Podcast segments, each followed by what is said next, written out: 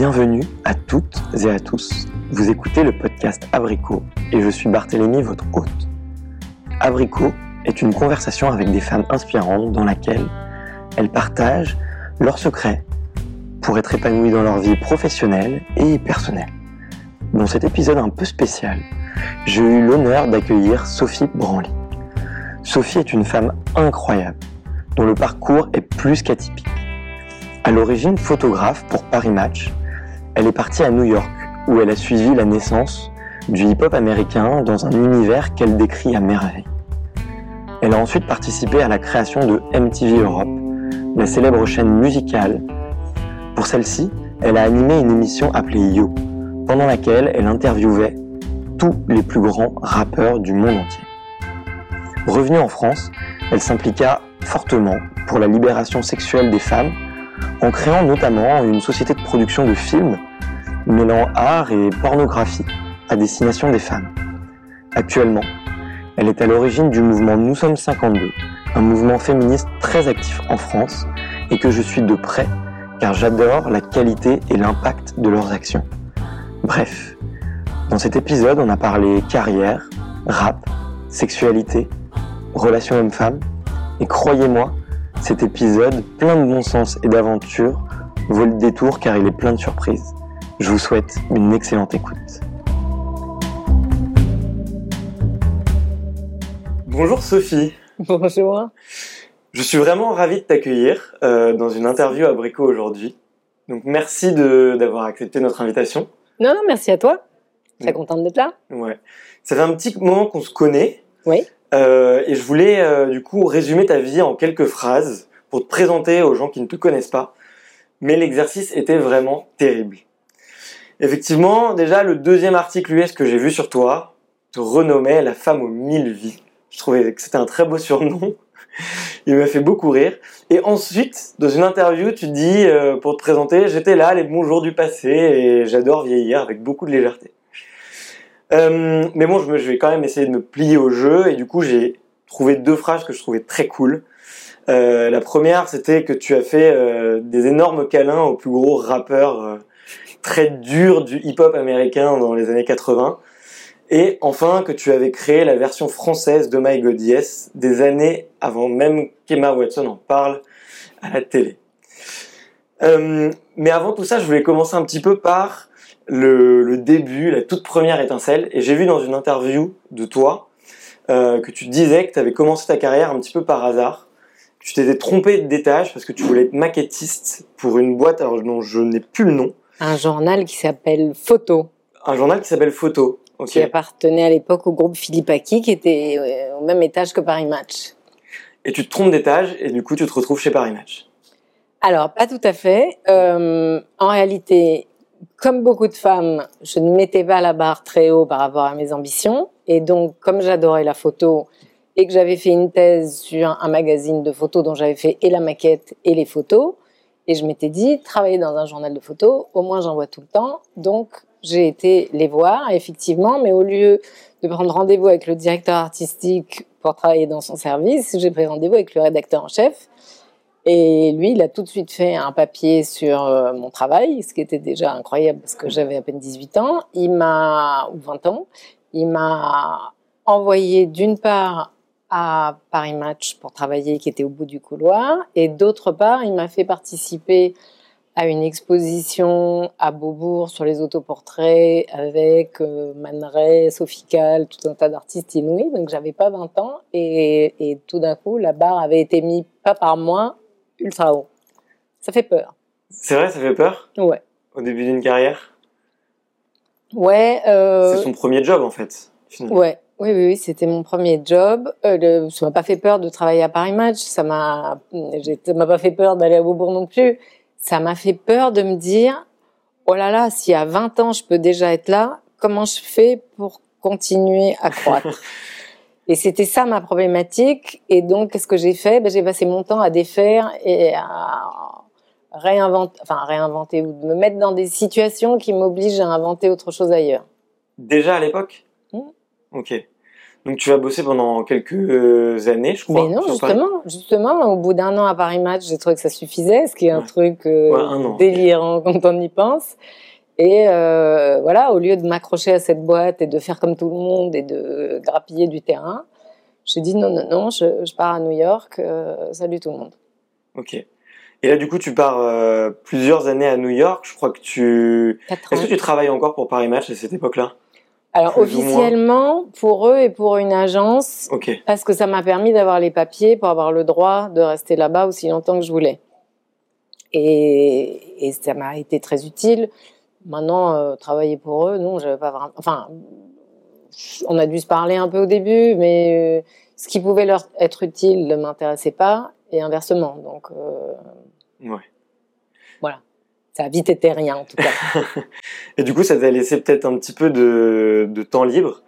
Et tu racontes que tu te balades à New York, que tu sortais aussi un petit peu à ce, moment-là. Je sortais beaucoup. Tu sortais beaucoup Je sortais beaucoup. Et donc, c'est assez rapidement que je me suis retrouvée à une fête downtown et, et j'ai vu et j'ai vu les New York City Breakers que j'avais je connaissais un peu le rap, enfin comme tout le monde à l'époque, c'est-à-dire que euh, Sugar Hill Gang avait eu un tube, euh, Grandmaster Flash avait eu un tube, j'avais entendu les deux titres sans m'en raconter d'histoire particulière, mais quand j'ai vu les danseurs faire des trucs que je trouvais euh, même physiquement impensables et dingues, ça a commencé à m'intriguer et donc c'est par cette voie-là que j'ai commencé à m'intéresser à l'ensemble du mouvement hip-hop.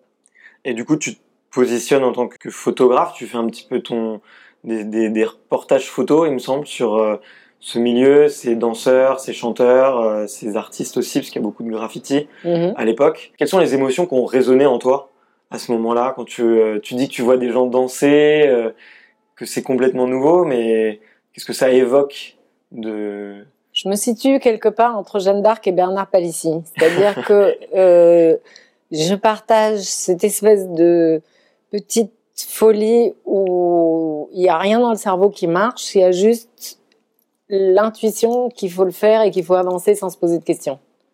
Voilà. Donc, personne n'en voulait. Euh, moi, j'avais pas très envie de faire autre chose. Et pendant quatre ans, je me suis un peu débrouillée pour. Je les ai pas photographiés tous les jours non plus. Hein. Il n'y a pas, il a pas de quoi faire tous les jours non plus. Il faut pas exagérer. Mais enfin, j'ai passé quatre ans avec eux et régulièrement avec ou sans ma caméra. Euh, ce qui fait que eux, par exemple, rétroactivement, il y en a pas mal qui m'ont dit, euh, mais en fait, on, on s'était même pas dit que tu étais photographe puisque euh, on n'a jamais vu euh, l'appareil. C'est vrai, selon que je l'avais ou que je l'avais pas. Au bout d'un moment, quand on voit quelqu'un tout le temps, on fait pas gaffe. Ouais. Bon, ah, il m'est arrivé de leur dire assieds-toi là, viens en studio, euh, mm. faire quelque chose de, de, plus posé. Mais en règle générale, ouais, j'étais juste là, quoi. Ouais. Bah, c'est devenu tes amis, en fait, plus que. Très vite. Très vite, ouais, ouais. Et tu as gardé des contacts avec certains bien encore aujourd'hui? Oui, oui, bien sûr. Euh, il y en a une, une, petite dizaine à qui je parle régulièrement. Ça va être trop chouette. Ouais. Et ce qui est marrant, c'est qu'il y a une phrase que tu dis qui dit J'ai vu des, des gens danser euh, sur les parties incongrues du corps, comme tu viens de nous le dire. Et, euh, et du jour au lendemain, tu leur consacres toute ta vie, mais tu dis que ça n'intéressait personne. Bah, pas grand monde. Ça n'intéressait pas grand monde. Alors, ça n'intéressait absolument pas les médias américains, ça c'est sûr. On était officiellement sortis de la ségrégation, mais dans la réalité, non, il y avait toujours un énorme racisme. Moi, je me souviens, venant d'ici, c'était un peu étrange pour moi de me dire que si je voulais commander un taxi alors que j'étais avec un d'entre eux, il fallait que je le planque au coin de la rue, que j'arrête le taxi, que je monte dedans et qu'après je lui dise de venir. Donc c'est quand même des, des choses auxquelles on ne pense pas ici. Euh, donc il y avait ça, mais il y avait un racisme aussi, enfin un racisme, ben, c'est pas le bon terme, mais il y avait aussi une crainte dans leur propre milieu, puisque l'idée des Noirs, c'était évidemment, comme tout le monde, d'essayer de s'embourgeoiser, de gagner leur vie, de s'émanciper de la condition dans laquelle ils étaient, et donc de voir des types habillés avec un look qui était considéré à l'époque comme le look des racailles, c'est-à-dire en basket et en jogging. C'est difficile de le concevoir aujourd'hui parce que tout le monde est habillé comme ça. Mais à l'époque, ça n'existait pas. Les baskets, c'était un truc qui était tout pourri, qu'on sortait pour aller dans une salle de sport, et basta. Donc, il y avait aussi cette peur de ceux qui voulaient s'embourgeoiser, de s'acoquiner à eux. Donc, ils étaient vraiment des, en anglais, on dit des hoodlums, des outlaws, des... Un peu marginaux peut-être ou... c'est plus que marginal, c'est euh, craint d'une certaine façon. Mais du coup, qu'est-ce qui les motive à l'époque? Parce qu'on ne parle pas d'eux, ils n'en gagnent pas d'argent, ils se font, on va dire, un petit peu rejeter de leur communauté parce que... L'idée de gagner de l'argent pour faire quelque chose qu'on aime, c'est une idée qui est très récente. À l'époque, leur idée à eux, c'était de sortir dans la condition dans laquelle ils étaient en se créant, entre guillemets, leur propre joie. Donc, la joie d'écouter la musique qu'ils aiment, la joie de danser sur la musique qu'ils aiment, la joie de raconter dans leur rap, les, premiers raps, les paroles, c'était quand même je suis le plus beau, je suis le plus grand, je suis le plus fort, j'ai des de pompe, j'ai des gonzesses, un truc très dans le renforcement de, de l'ego.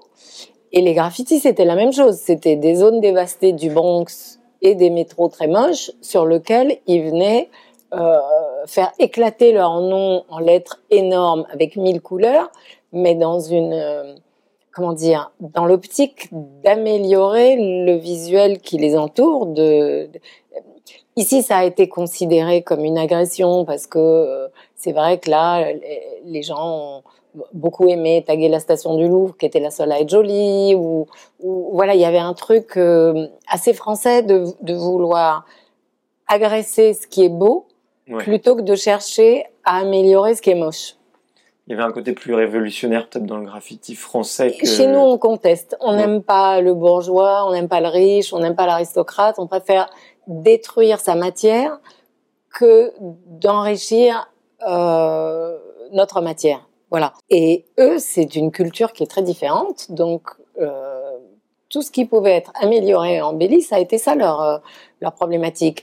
De se mettre euh, des trucs en or pour avoir l'air riche, de se mettre des baskets toujours très blanches et impeccables, ce que les gens riches ne faisaient pas à l'époque. Eux, ils avaient toujours des baskets nickel, elles avaient l'air de sortir du magasin.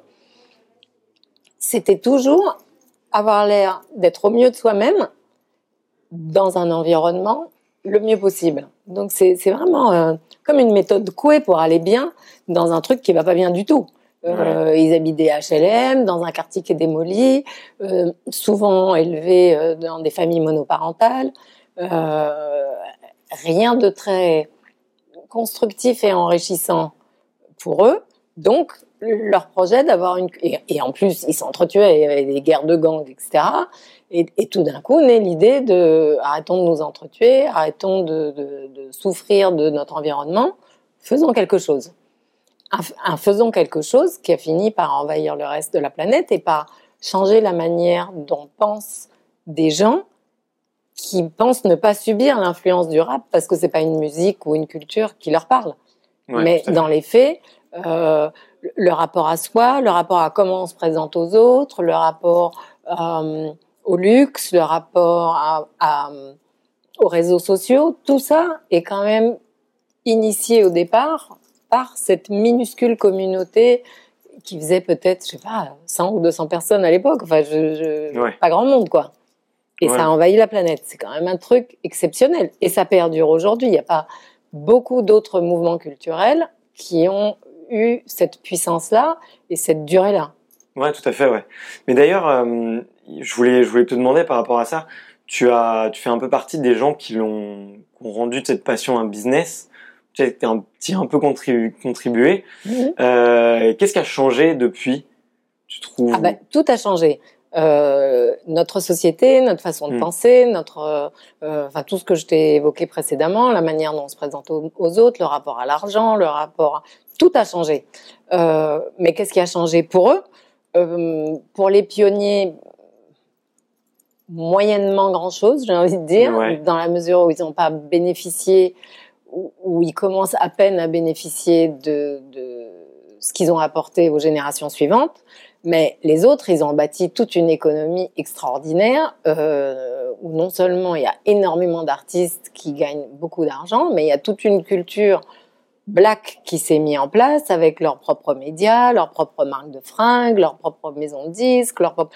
voilà le, la, manière de gangréner le système euh, raciste américain, ça a été de, de ne pas chercher à le détruire, mais de construire un monde parallèle dans lequel ils sont chez eux. Il se trouve mhm. que ça a été assez fort et assez séduisant pour qu'une population, une partie des populations non noires ait aussi eu envie d'adhérer à ça et de consommer ça.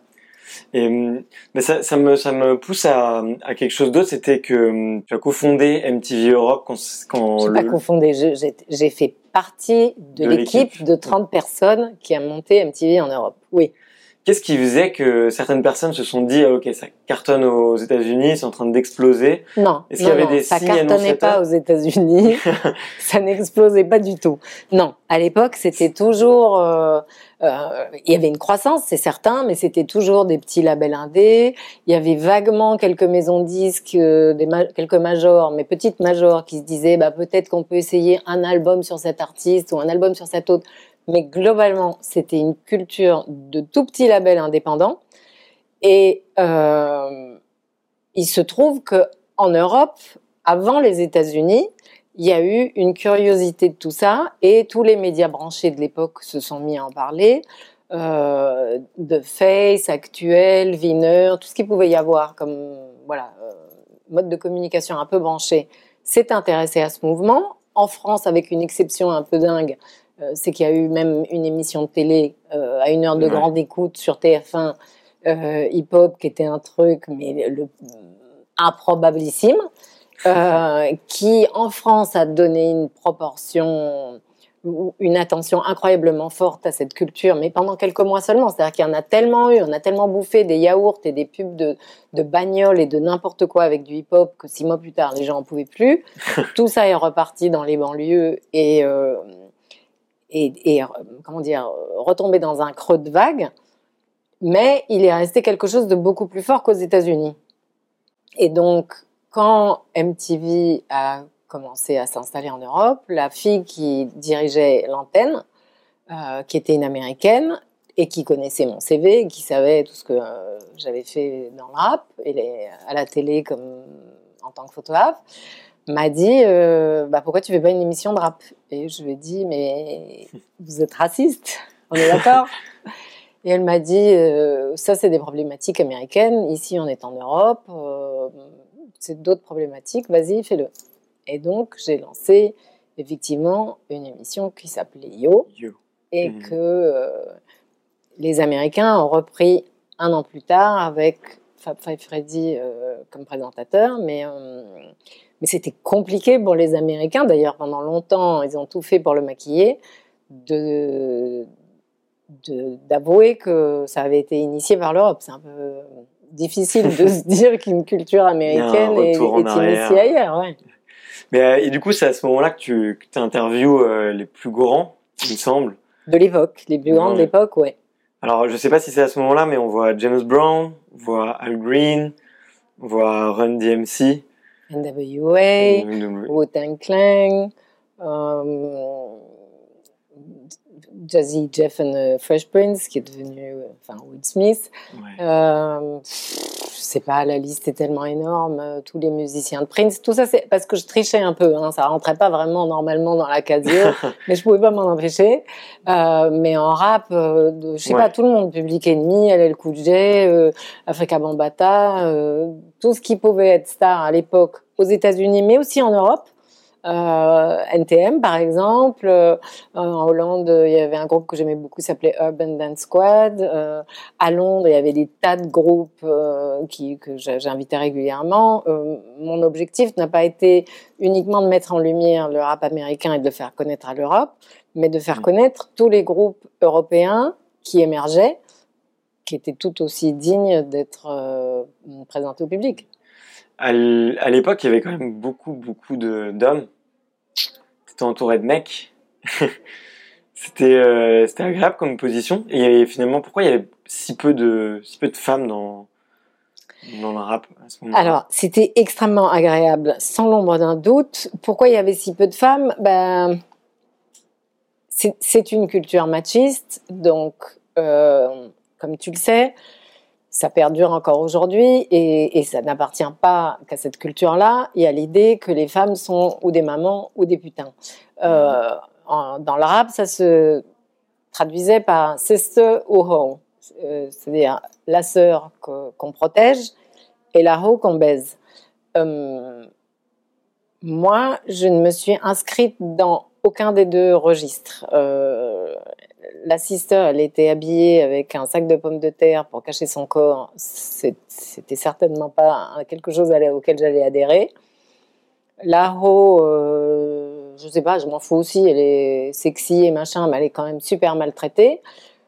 Moi, j'ai gardé mes particularités, mais je pense que ce qui a fait mon autorité, c'est que j'avais un objectif une caméra avec un objectif, ça ne me met pas du tout dans une position passive. Au contraire, c'est plutôt moi qui exerce une forme de domination sur eux. un gros pouvoir de séduction même sur. eux. ouais, et puis euh, je, les rends même vulnérables d'une certaine façon. Le fait que euh, je m'intéresse à eux et que euh, je les suive partout, que je les photographie dans leur intimité et que je dirige. Ils sont sentis flattés ah oui, certainement. Bah, il faut, mais c'est normal. Hein. À l'époque, euh, j'étais pas la seule. On était euh, peut-être trois ou quatre photographes. Il y avait une autre femme, euh, Martha Cooper, qui donc je n'étais pas la seule avec ce privilège.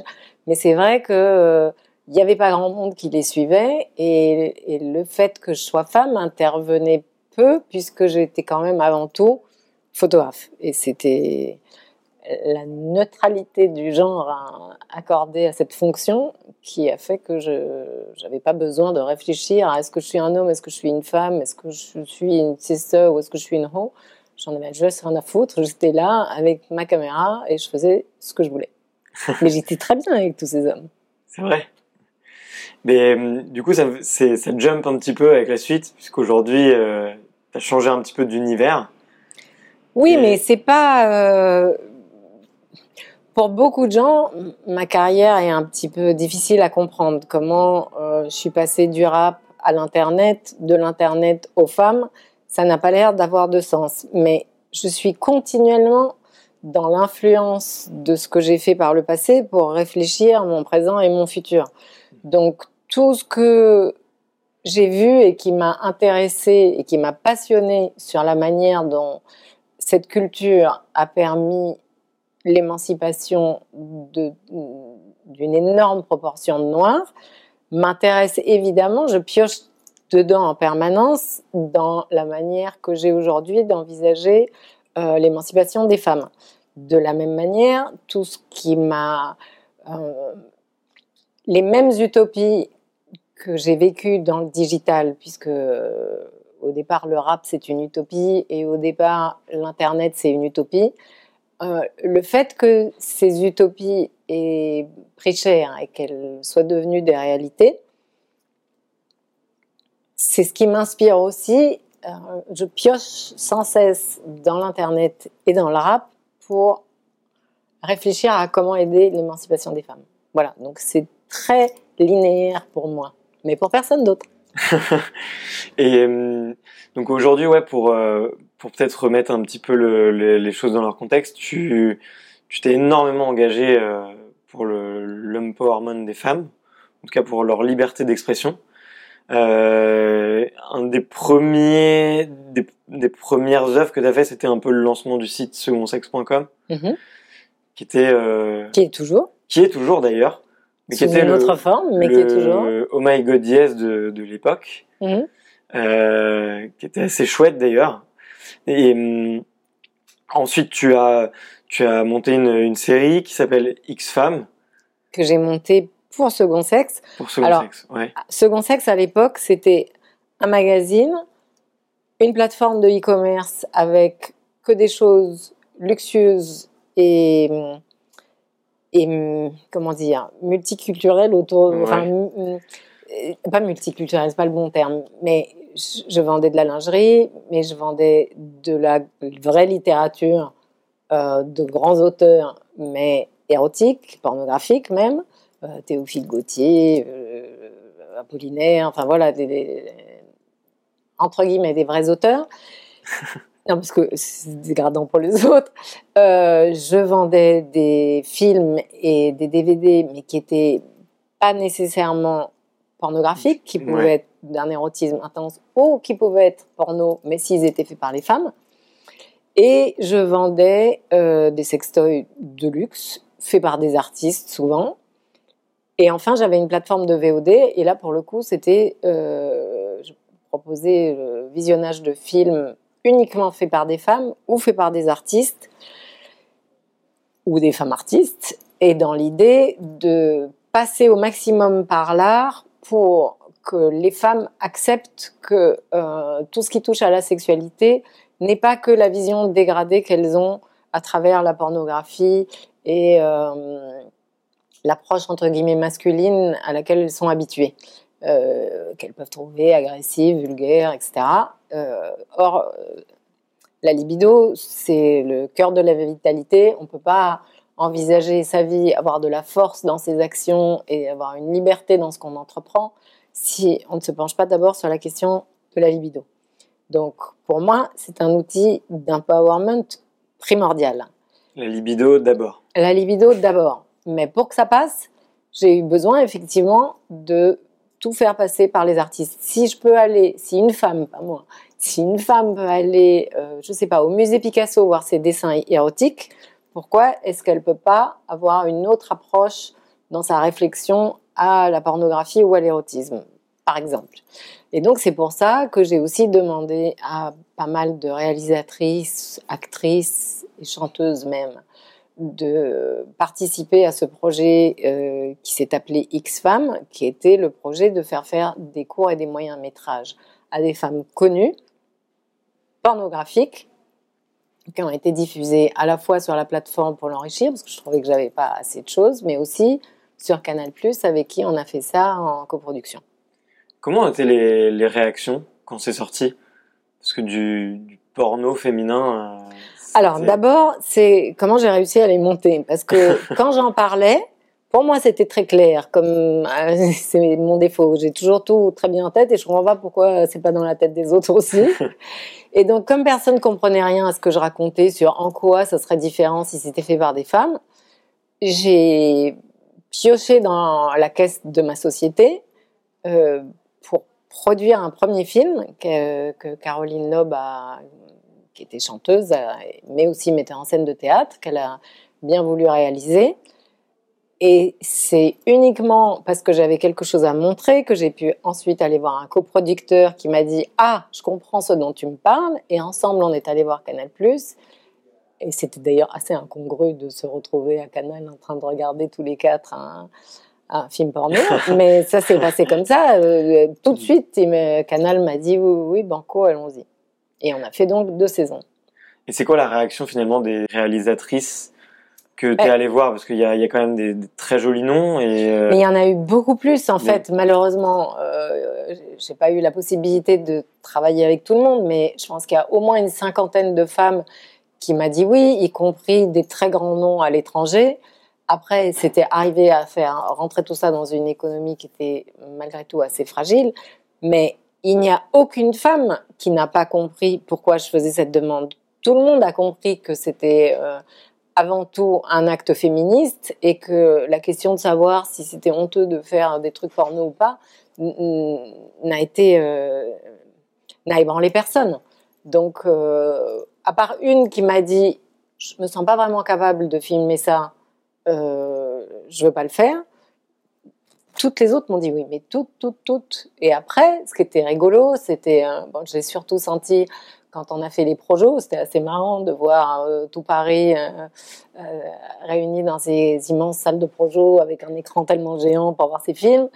Et, mais c'était drôle de, de, voir à la sortie que ça parle beaucoup de la sexualité des gens et c'est pas genré. Donc j'avais d'un côté des femmes qui, pareil, comprenaient extrêmement bien à quel point c'était un engagement féministe et des hommes qui étaient soit euh, ultra, soit qui me disaient c'est pas de la pornographie, ton truc c'est du bluff, ça marche pas.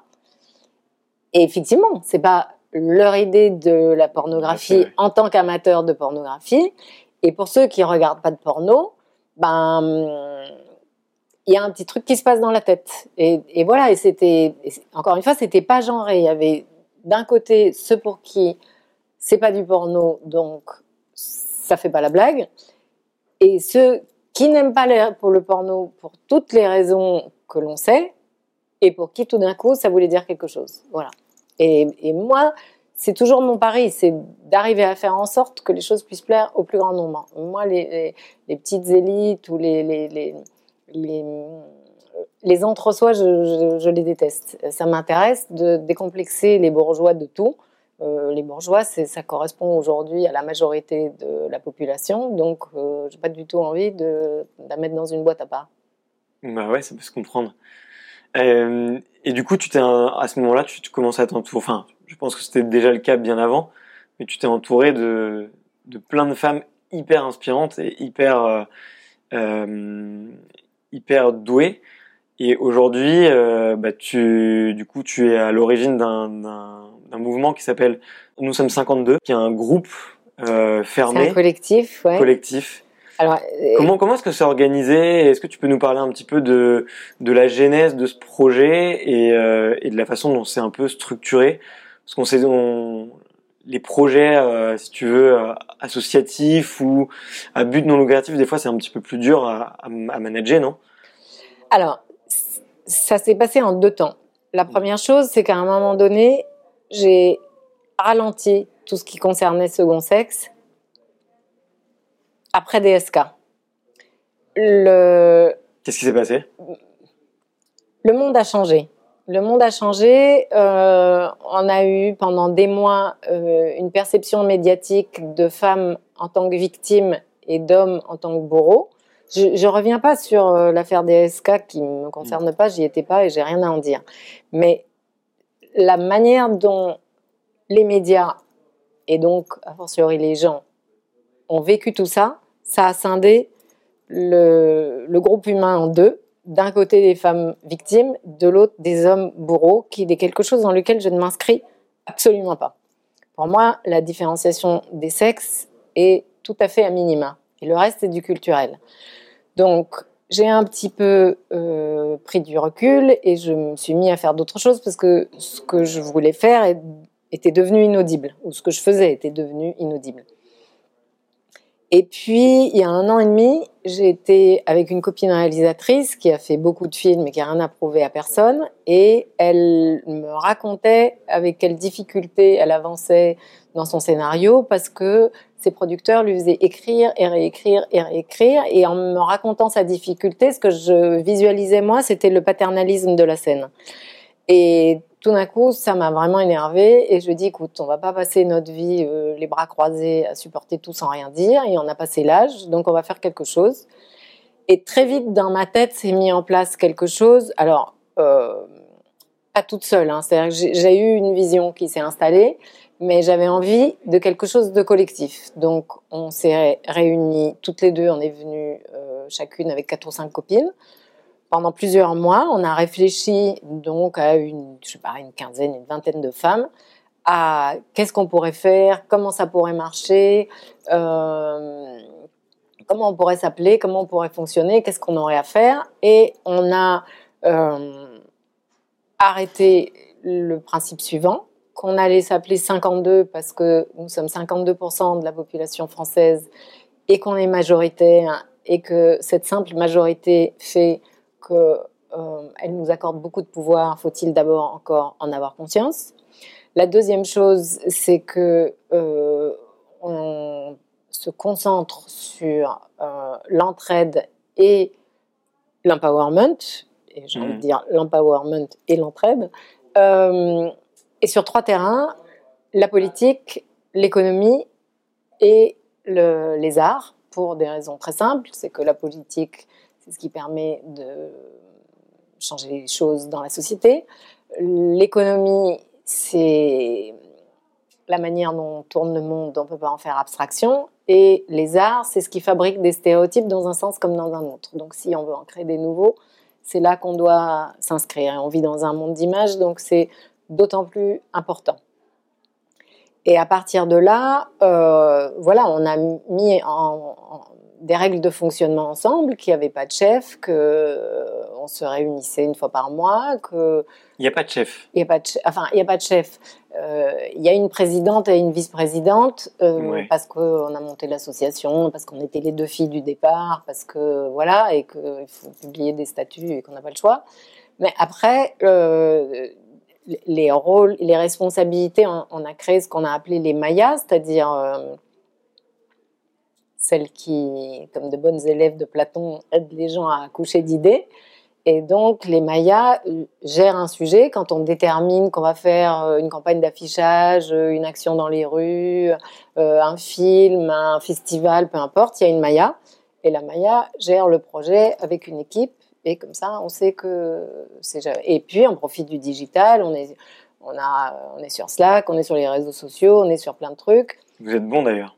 Et on est pas mal, ouais, ouais, ouais, on est bien. super bien, ouais. Ouais, et euh, bah, on a des codes couleurs, on a des, des, codes de visuel très forts, on est toujours, euh, ouais, dans une influence du pop art pour avoir des choses très flashy et très, à l'inverse de ce monde qui m'insupporte de girly et de rose qui est vraiment une source d'asservissement insupportable. Et, voilà. Et donc, euh, on est aujourd'hui 12 000, euh, 1800 sur notre groupe fermé d'entraide. Et on grossit tous les jours et au fur et à mesure des actions aussi et on monte tout le temps plein de projets qui restent euh, sur nos trois sphères, économie, politique et, artistique. Du coup, un petit mot pour les, personnes qui nous regardent, si on veut jamais on veut s'intéresser au mouvement et le rejoindre, pourquoi pas? Ben, On a d'abord un site qui s'appelle nous sommes 52.org sur lequel se trouve notre manifeste, les actions qu'on a fait, euh, etc. Et puis après, on nous trouve sur les réseaux sociaux, euh, en général, sous, nous sommes 52. Et, voilà, et à partir de là, on peut nous rejoindre dans nos actions, nous soutenir financièrement, toutes sortes de possibilités, tout est jouable. Pourquoi vous avez euh, fermé euh, l'entrée de ce groupe aux, hommes? Alors non, il y a le seul endroit où c'est fermé aux hommes, c'est le groupe d'entraide sur Facebook, hmm.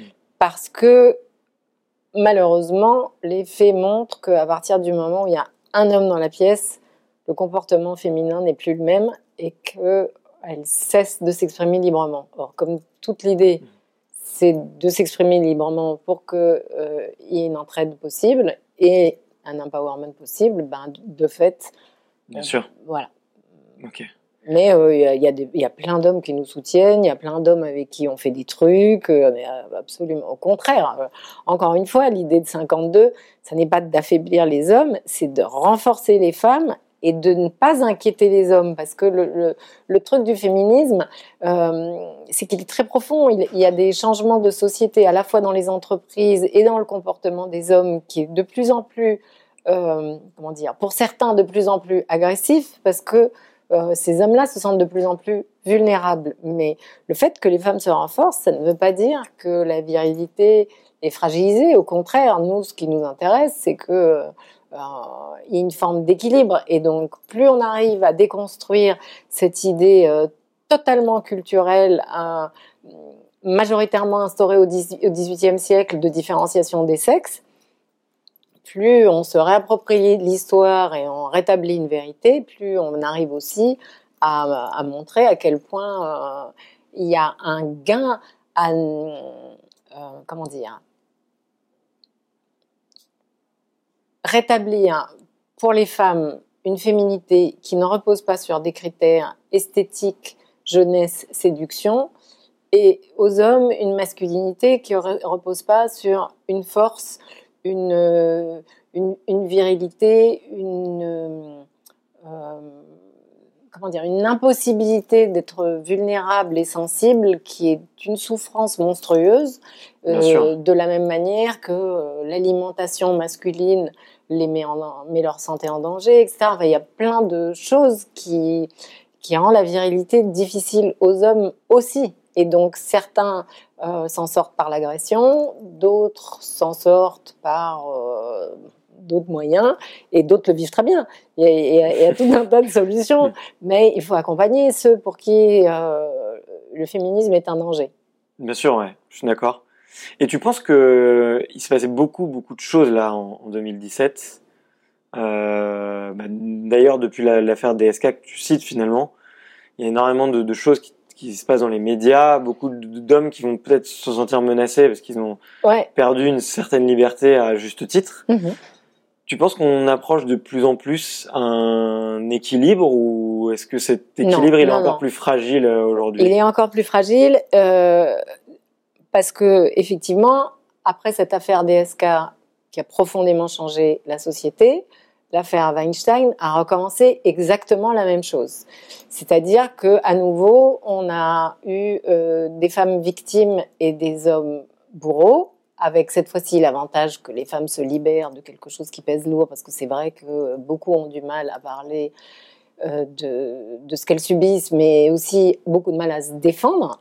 Euh, donc, il y a un avantage indéniable à pouvoir libérer la parole, mais il y a un effet pervers plutôt invisible, en tout cas dans les médias, que ça renforce le paternalisme, parce que euh, on est là tout d'un coup à vouloir faire voter des lois, à vouloir protéger la femme vulnérable, à vouloir même, euh, pour moi ça me paraît mais tellement dingue que dans les transports, dans plein de pays du monde, on se mette à faire des wagons à part pour les femmes qui sont roses, euh, une couleur bien infantilisante, que de la même manière euh, il y a des pays où il y a des taxis pour femmes. Enfin, on est là en train de continuer un clivage monstrueux euh, où on continue de renforcer le stéréotype de la vulnérabilité de la femme et de la brutalité de l'homme, alors qu'ils ne sont ni l'un ni l'autre, ce stéréotype qu'on leur impose, mais que c'est comme la méthode Coué, à force d'enfoncer de, une idée dans la tête,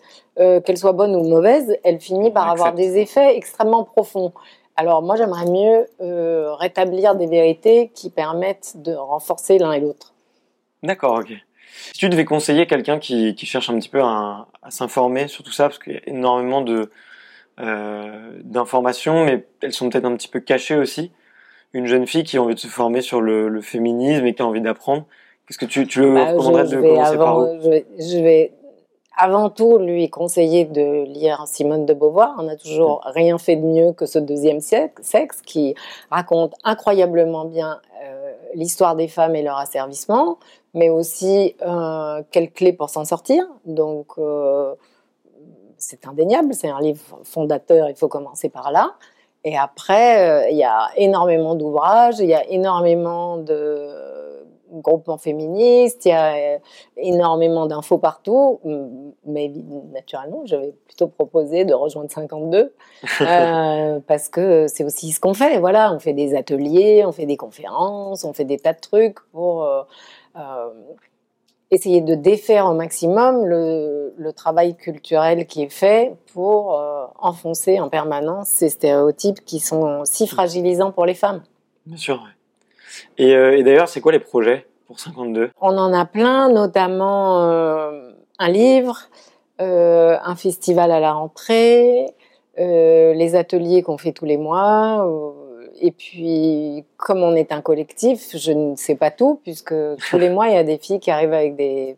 Enfin, des femmes, j'aime pas dire des filles. Tous les mois, il y a des femmes qui arrivent avec des propositions, des envies, des, des, des besoins de réagir à ci ou à ça. Donc, je, j'en sais pas tellement plus que toi. Euh, nous sommes ce qu'elles ont envie que nous fassions. Bon, bah, en tout cas, on, on, mettra toutes les informations pour retrouver un petit peu euh, ce que vous faites et suivre votre actualité euh, dans la description de cette vidéo et puis dans nos articles de blog. Merci. On en parle très souvent. Euh, je, je, digresse un petit peu. Vas-y. Mais comme tu le sais, sur Abrico, on fait connaissance avec nos utilisateurs et nos utilisatrices avec des questions un peu atypiques. Oui. Est-ce que tu accepterais de te prêter au jeu? Allez, allons voir. Allez, je commence par euh, la plus, euh, une des plus coquines. Euh, T'as interviewé James Brown, Al Green, Run DMC, comme on le disait, Ice-T. Lequel aurait besoin de, de s'éduquer au féminisme et de suivre Oh My God Yes?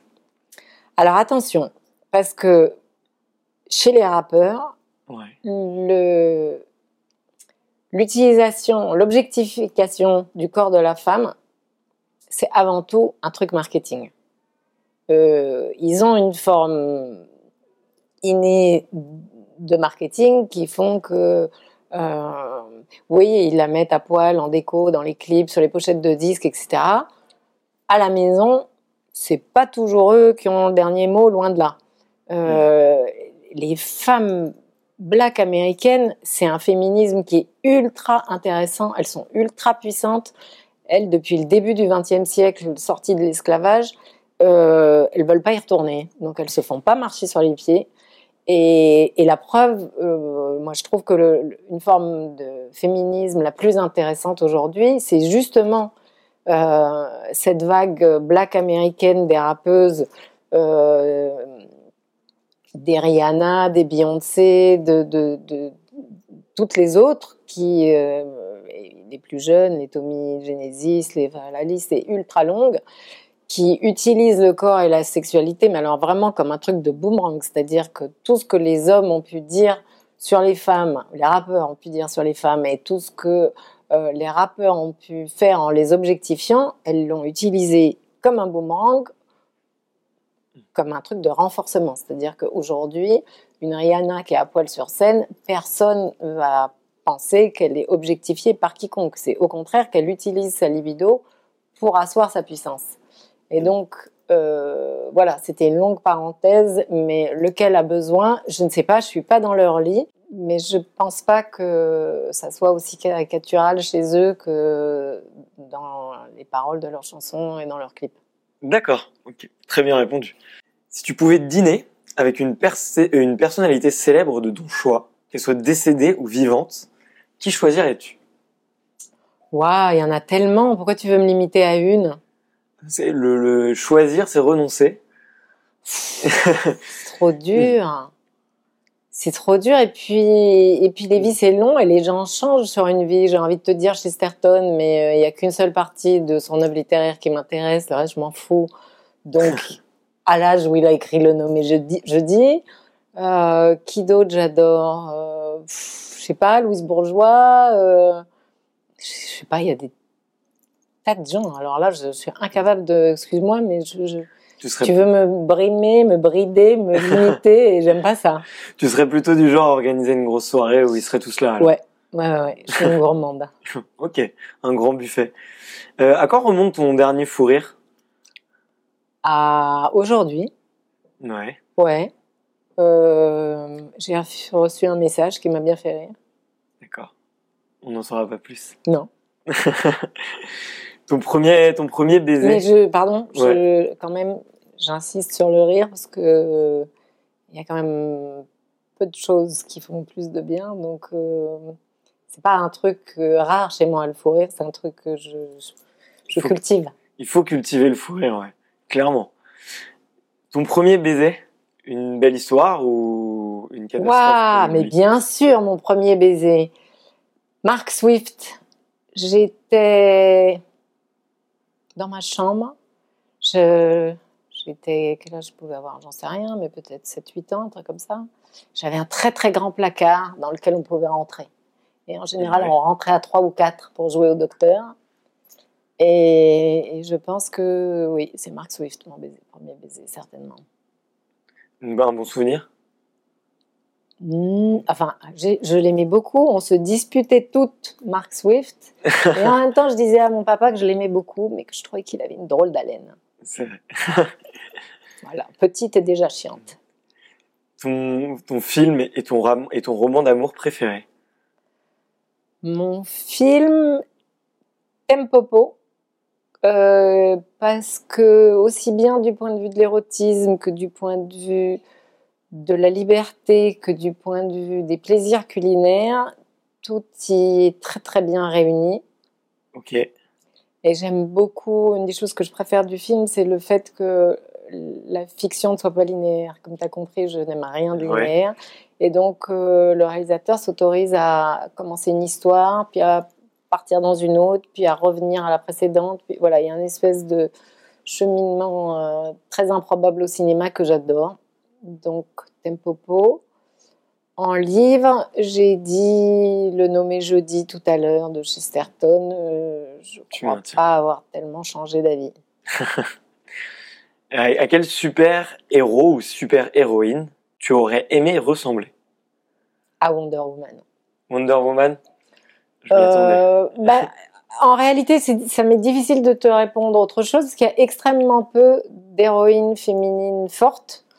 Euh, il y a Lilith que l'histoire a effacée et qui n'évoque rien chez personne, donc ça sert à rien que je parle de Lilith. Et il y a Wonder Woman chez qui c'est immédiat chez tout le monde de ce qu'elle est capable de faire et de l'énergie qu'elle dégage. Donc, euh, je, suis obligée de me contenter d'elle. Ok, mais c'est marrant que tu parles de d'élite oubliée, puisque dans une autre interview, quelqu'un nous a répondu Cléopâtre, et juste après la réaction, ça a été ah mais non, mais en fait, ce n'est pas une super héroïne. Si. Et en fait. Si, Cléopâtre est tout à fait une super héroïne. C'est ce que l'histoire qui est racontée par les hommes euh, ce, qui, en reste dans l'histoire qui enlève la vérité et donc du coup son rôle. Mais si tu parles de Cléopâtre, euh, elle a hérité d'une Égypte en ruine. Son père a laissé les caisses vides. Et elle, qui était brillante philosophe, brillante mathématicienne, brillante économiste aussi, a tellement bien remonté l'économie de son pays et le bonheur de son peuple, en tout cas par rapport au code de l'époque, elle a été si riche que c'est elle qui a financé toutes les guerres de César et toutes les guerres de Marc-Antoine. Et donc, on peut considérer, si j'étais historienne féminine, je considérerais qu'en réalité, ce n'est pas César qui régnait sur l'Empire romain, mais, bien... mais c'est Cléopâtre. Or, on a voulu retenir d'elle que son nez et ses amours. Et c'est la même chose pour Catherine II de Russie, et c'est la même chose pour euh, toutes les femmes pharaons et pour toutes les femmes reines qui, dans l'histoire, ont fait des choses formidablement bénéfiques à leur pays, mais dont on ne retient que la sexualité. Ce qui prouve bien d'une chose que le pouvoir et la sexualité vont de pair et que ce n'est pas une question genrée, et que par ailleurs, les hommes ont une indisposition à reconnaître les talents professionnels des femmes, et ça se voit encore aujourd'hui. Si on parle deux secondes d'Angela Merkel, je voudrais savoir quels médias, à quel moment, ou quels hommes politiques, ou quelles euh, personnes se sont arrêtés une minute sur l'extraordinaire travail qu'elle a fait pour son pays. Mais elle est juste euh, toujours euh, bousculée sur ce qu'elle n'aurait pas fait. Mais on ne parle pas comme ça des autres hommes politiques. Donc euh, là aussi, je m'insurge. euh, L'interview approche à sa fin. D'accord. Et on clôture euh, toujours nos interviews par une question. Quelle est la prochaine femme que tu souhaiterais voir dans la prochaine interview Abricot? Oula, j'aurais dû me préparer à cette question-là. Vous avez pensé aux fémènes Pourquoi pas, avec grand plaisir. Ben voilà, Ouais, je suis très admirative de ce qu'elles arrivent à faire à très très peu, dont les retombées sont très très immenses. Euh, oui, elles sont à peine 25 et elles arrivent à avoir des retombées médiatiques colossales dans le monde et elles arrivent à faire des choses quand même inouïes qui, euh, qui arrivent à s'approcher de, de Poutine ou de Berlusconi ou de Marine Le Pen de façon aussi interpellante et spectaculaire, à peu près personne. Donc, ouais, euh, tout à fait d'effet même. Mais écoute, je le réécrirai de ta part. Tu peux. Merci beaucoup, Sophie. De rien. C'est un grand plaisir de te recevoir. Moi aussi. et on se revoit très bientôt. Ça marche. Salut. Salut.